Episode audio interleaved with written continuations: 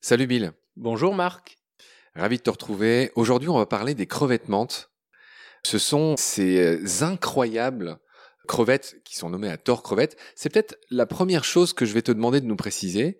Euh, les crevettes menthes appartiennent à un ordre qui s'appelle les stomatopodes, qui est différent des décapodes, qui sont beaucoup plus connus. Je veux bien que tu nous dises un mot sur ces décapodes. Qui sont-ils? Les décapodes, c'est les crustacés dont on a vraiment l'habitude. Le crabe, le homard, la crevette, tout ce qui est langouste, langoustine. Et c'est des animaux qui ont tous dix pattes. Alors, dix pattes, en effet, tu fais bien de, préciser ça parce que les stomatopodes en ont beaucoup plus.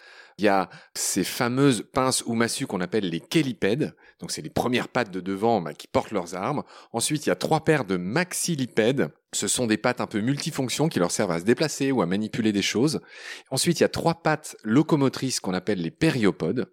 Et puis après, il y a cinq paires de pléopodes. Et ça, tu sais, ce sont les petits trucs qu'il y a sur toutes les crevettes là, qui portent notamment les branchies et qui sont un peu vibratiles et qui permettent aux crevettes euh, d'avancer dans l'eau. leur sert à nager. De cette manière si gracieuse. Ce qu'il faut dire, c'est que ces crevettes sont connues pour leur façon de prédater. Ce sont d'incroyables prédateurs. On va prendre le temps d'expliquer euh, ça grâce à leurs yeux notamment. Et elles ont un outil qui est incroyable, une massue au bout d'une paire de pattes, ou un peu comme les menthes, hein, c'est pas pour rien qu'elles s'appellent crevettes menthes, elles ont soit une massue, soit une espèce de pince comme celle des menthes, euh, qu'on appelle des pattes ravisseuses. C'est pas pour rien qu'elles s'appellent crevettes menthes, elles se ressemblent euh, physiquement. Est-ce que tu peux en dire un mot? Oui, ça ressemble quand même à une crevette, une crevette menthe. Hein. Ce qu'on mange dans la crevette, c'est la queue et dans la tête, euh, il y a la plupart des organes, c'est en fait le corps, hein, ce qu'on appelle la tête de la crevette, et la queue, c'est que du muscle. Chez la crevette menthe, c'est pareil, et d'ailleurs, elles sont très comestibles et appréciées. Hein. Donc ça ressemble à une gambasse au niveau de la forme, c'est juste qu'à l'avant, il y a ces pattes, euh, et puis elles ont souvent des couleurs assez originales, et une, une tête aussi avec des yeux très spéciaux.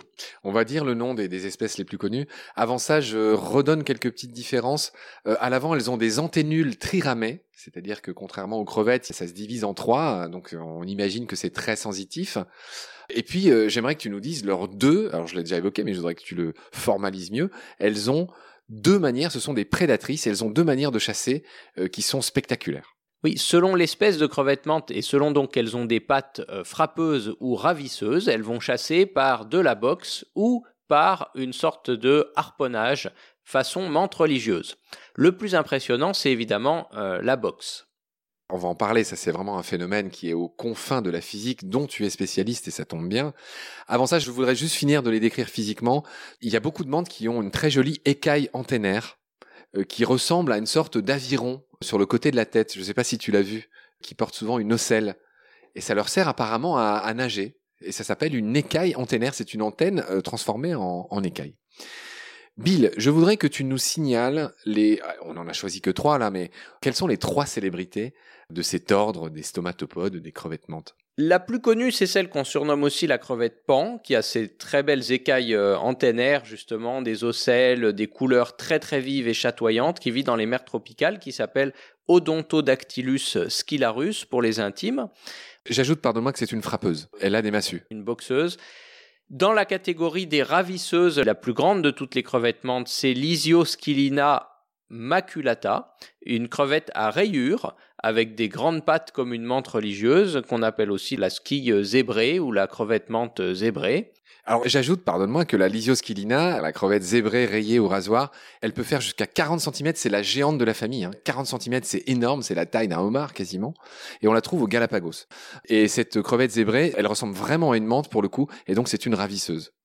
Tu voulais enchaîner sur la troisième. On a aussi des crevettes menthes chez nous, en Méditerranée notamment, la skille euh, mantis, hein, qui est une euh, crevette menthe de Méditerranée, très appréciée notamment en Italie et dans l'Adriatique, où on empêche environ 7000 tonnes par an pour les cuisiner dans le bassin méditerranéen. c'est une crevette menthe ravisseuse elle aussi, avec des pattes ravisseuses comme euh, une menthe religieuse. Ouais, notre Skia mantis de Méditerranée, elle est moins euh, jolie, elle est moins colorée que les espèces qu'on a dites avant. Par contre, elle est très connue, très pêchée, 7000 tonnes par an, euh, tu l'as dit. juste un petit truc avant d'enchaîner sur d'autres aspects importants. Celles qu'on des massues s'attaquent en général à des animaux qui ont une coquille pour la briser. je dis un truc évident, mais il faut quand même le dire, et celles qui ont des éperons s'attaquent à des animaux qui sont mous. Ils vont les choper en les harponnant, tu l'as très bien dit. Ça nous paraît évident, mais c'était quand même bien de le dire que l'armement dépend des proies qui sont visées. Évidemment.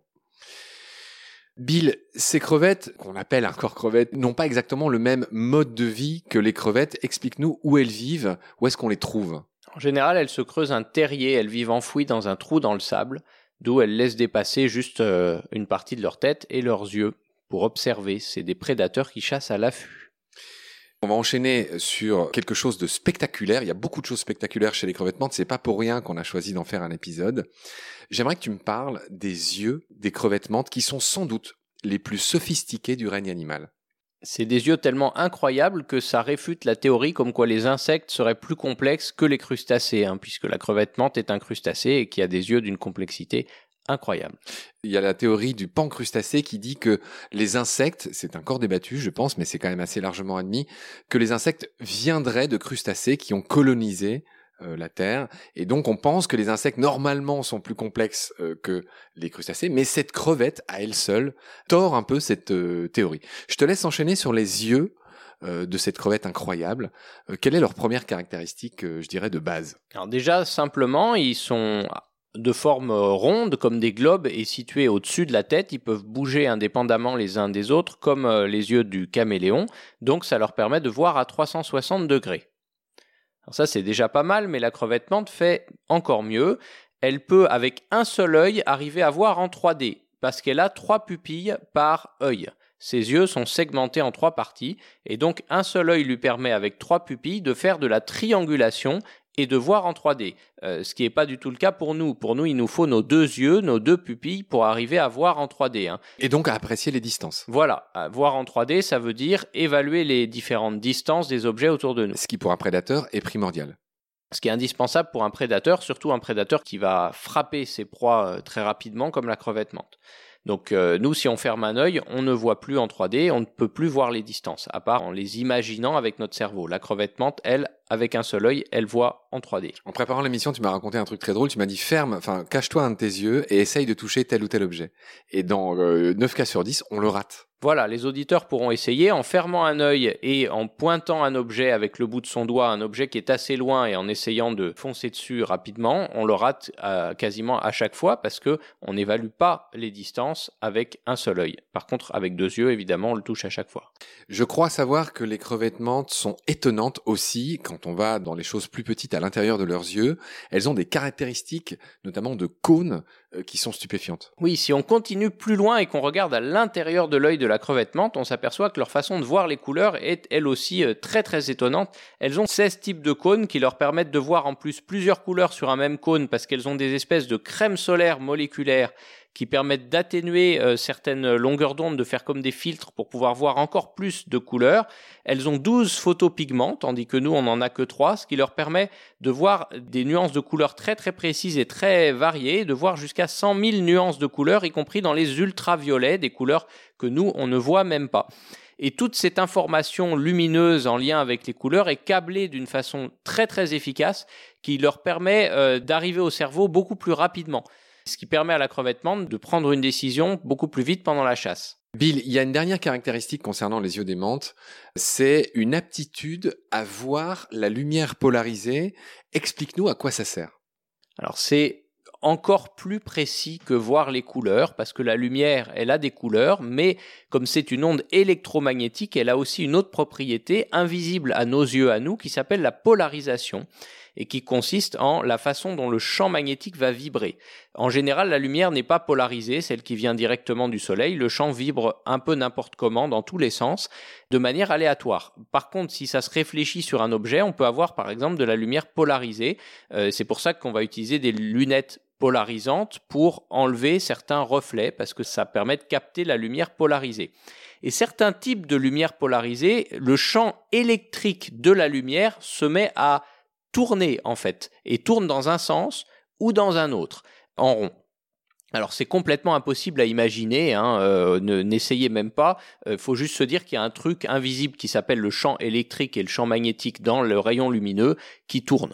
Et la façon dont ce truc-là tourne, eh bien la crevette menthe, elle est capable de le détecter et de savoir dans quel sens ça tourne. Et c'est super compliqué. Et c'est un principe qui est utilisé euh, dans des hautes technologies comme les cinémas 3D.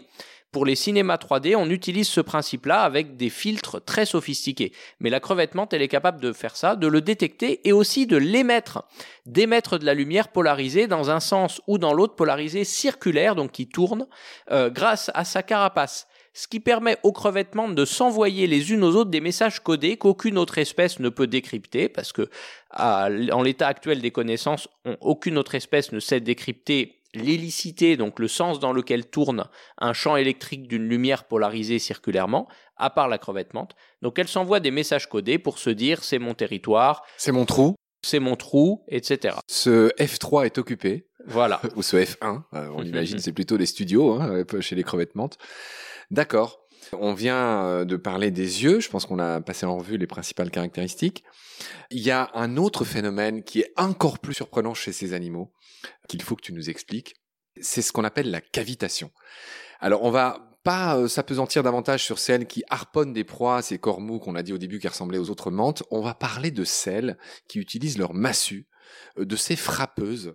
Je te laisse nous expliquer quelles sont les caractéristiques juste incroyables euh, de ces chasseuses. C'est des caractéristiques qui se font dans un coup en deux temps. Premièrement, la crevette menthe va frapper et va pouvoir frapper très fort. C'est un boxeur incroyable et son coup avec ses, ses, massues va aller à 31 mètres par seconde, 112 km heure. Donc c'est un impact très puissant. Euh, un dixième de la puissance qu'elle fournit, on la donnerait à une balle de baseball, ça l'enverrait en orbite. Hein. C'est une accélération de 10 000 G, euh, c'est comparable à une balle de fusil, donc ça fait un effet très puissant pour casser par exemple la carapace d'un crabe ou une vitre d'aquarium, ce qui est arrivé. Hein. On en a très peu des crevettes dans les aquariums du monde entier euh, pour cette raison-là. Ces crevettes sont capables de briser non seulement les vitres d'aquarium, mais par exemple des caissons de caméras de plongée. C'est déjà arrivé aussi. C'est des animaux extrêmement euh, costauds et qui peuvent euh, utiliser cette force de frappe pour se défendre face à leurs prédateurs également. On a eu aussi, il me semble, des cas de plongeurs amputés de doigts qui s'étaient pris un, un coup de crevettement dans le doigt donc les bourpifs euh, sans doute les plus puissants rapportés à sa taille euh, de la Terre. Il est temps que tu me parles de ce phénomène incroyable qu'on appelle la cavitation. Tu parlais d'un coup double tout à l'heure. C'est ça. Le coup de la crevette menthe est en fait un coup fourré où il y a une deuxième chance pour elle si elle a raté le crabe ou la crevette qui passait par là et qu'elle cherche à attraper. Hein.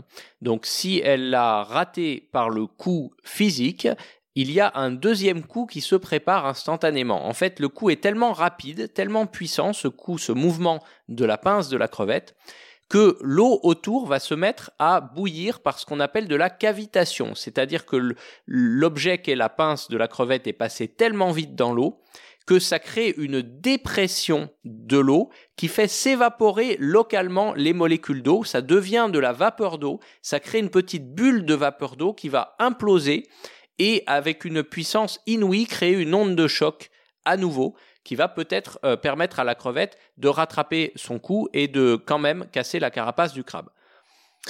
Dans ce cas, vu la force de l'impact, comment se fait-il que la massue de la crevette n'explose pas elle-même? La massue de la crevette est étudiée pour, hein, comme dirait euh, Fernand Reynaud, et elle est constituée en fait avec des couches euh, superposées qui sont très résistantes et qui font qu'elle ne casse pas euh, sous l'effet de son propre coup. Euh, par contre, c'est vrai que la cavitation, ça peut être un problème pour d'autres matériaux qui ne sont pas étudiés pour, notamment les hélices des bateaux et des sous-marins. Hein. comme une hélice de bateau, ça va assez vite dans l'eau, ça génère aussi des petites dépressions locales et la cavitation, les gens qui ont des, gros bateaux euh, le savent, c'est un gros problème pour les hélices. Mais cette cavitation de la crevette menthe, elle se passe d'une manière tellement violente en fait que cette petite bulle, elle provoque même un flash lumineux. Et ça, ça a été observé au niveau des coups que donnent les crevettes menthes et personne ne sait vraiment expliquer pourquoi elle frappe tellement fort que ça fait de la lumière. Euh, c'est un des mystères de la physique. Hein. On pense que c'est soit ça va tellement fort que ça dissocie l'oxygène et l'hydrogène dans les molécules d'eau, et peut-être ça libère de la chaleur qui libère de la lumière, ou alors ce serait l'argon, ce gaz qui ne réagit quasiment pas dans l'air qui serait euh, responsable de ça parce qu'il chaufferait, comme il ne réagit pas et qu'il ne se dissocie pas, alors que toutes les autres molécules autour se dissocieraient, il chaufferait et ça ferait cette lumière, ou alors même ça créerait un plasma. Donc comme dans le soleil, ça ionise le gaz, la vapeur d'eau est ionisée, ça arrache les électrons et ça crée du coup de la lumière comme ça. On ne sait pas bien, mais en tout cas c'est un mystère de la physique et c'est une technologie complètement dingue. Ce qui explique cela, ce crustacé est très étudié pour ses yeux, pour ses caractéristiques qui nous amènent aux confins de ce qu'on sait de la physique. Donc il n'était pas inutile qu'on en dise un mot aujourd'hui. Pour être tout à fait complet, on a évoqué au début les crevettes pistolets, qui pour le coup sont de vraies crevettes, hein, les fameux décapodes. Est-ce que tu peux nous la décrire et nous expliquer les différences? C'est pas du tout la même chose que la crevette menthe, étant donné que ça n'appartient pas à la même famille. C'est la famille des décapodes. La crevette pistolet est une vraie crevette et elle a une grosse pince avec laquelle elle va pouvoir frapper dans l'eau, un petit peu comme la crevette menthe, mais en claquant de la pince pour utiliser la cavitation pour euh, notamment se défendre ou euh, chasser ses proies. Son autre pince est plus petite, en fait. Elle est plus atrophiée, et si par contre sa grosse pince est coupée, la petite pince va devenir une grosse pince et faire de la cavitation. Donc elle est assez amusante, cette crevette. C'est la famille des aléphidés. Elle arrive quand même à chauffer l'eau de 3000 à 5000 Kelvin, ce qui fait à peu près 5000 euh, degrés Celsius aussi, hein, donc c'est vraiment beaucoup. Et elle est quand même à 20 mètres par seconde avec son jet d'eau. Hein. Et c'est une crevette qui est connue pour partager souvent son trou avec un goby. Donc c'est un exemple de mutualisme. Comme cette crevette-là, contrairement à la crevette menthe, elle voit pas très clair. Elle va utiliser le goby comme œil en fait, comme chien d'aveugle. Le goby va monter la garde devant son terrier et elle va aussi manger un petit peu les restes de la nourriture du goby. Tu parlais de mutualisme, quel est le gain pour le goby Pour le goby, le gain c'est surtout que la crevette lui creuse un terrier. Et puis il peut le défendre aussi euh, si besoin. Voilà ce qu'on pouvait dire sur les crevettes menthes et la petite crevette pistolet qu'on n'a pas oublié. Tu as eu l'intelligence de rajouter un petit mot sur elle à la fin. Merci beaucoup, Bill, euh, pour ces lumières. Je te retrouve très vite pour la suite. Prends soin de toi. Salut. Merci, Marc. À bientôt.